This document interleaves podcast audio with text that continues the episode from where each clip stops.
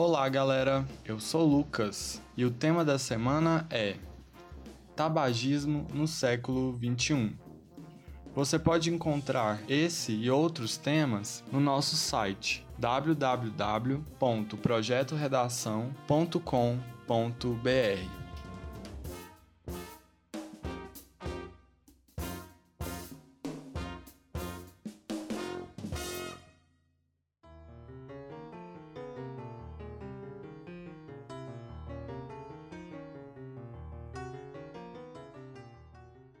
O ato de fumar cigarro é completamente normal para qualquer pessoa e todos nós conhecemos alguém que fuma.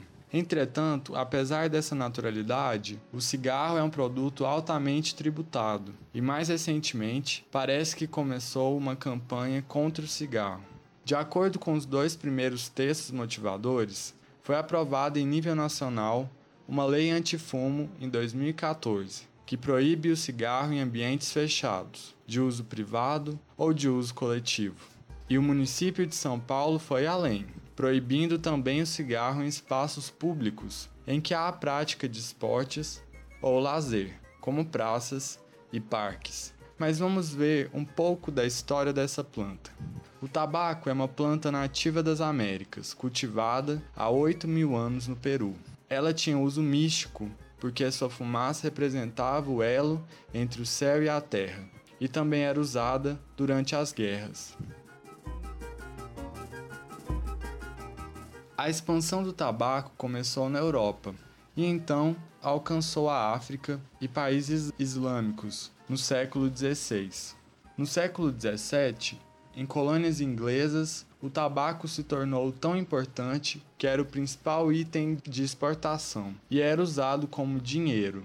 Daí para frente, o cigarro de tabaco conquistou outros espaços. Uma das simbologias mais importantes do cigarro é a sexualidade. As primeiras associações do tabaco com o sexo começaram com o processo de produção no quente Mediterrâneo espanhol, ainda no século XVI. Mas somente com o cinema isso foi definitivo. Os insinuantes gestos femininos, ao fumar, substituíram as cenas picantes que não poderiam conter nem beijo, nem atos considerados obscenos.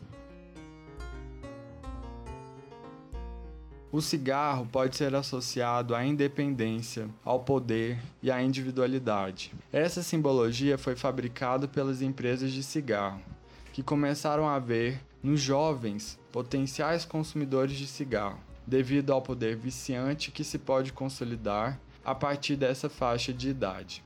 Mas lendo os textos motivadores, nós podemos desconfiar de algumas sugestões que estão implícitas. Por exemplo, no título da reportagem da Super Interessante, que fala em queda do tabaco.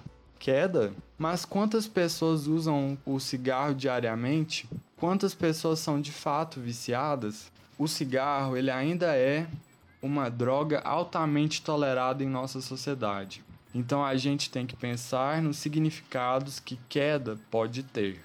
É importante buscar novos textos e fazer pesquisas a respeito do tema. Manipular bem os textos da coletânea e criticá-los é um ponto importante para que seu texto de redação tenha originalidade. Depois de construir sua argumentação, não se esqueça de propor uma intervenção. Também não se esqueça de curtir nossa página no Facebook e caso tenha SoundCloud, nos siga aqui também. É isso, galera. Boa escrita!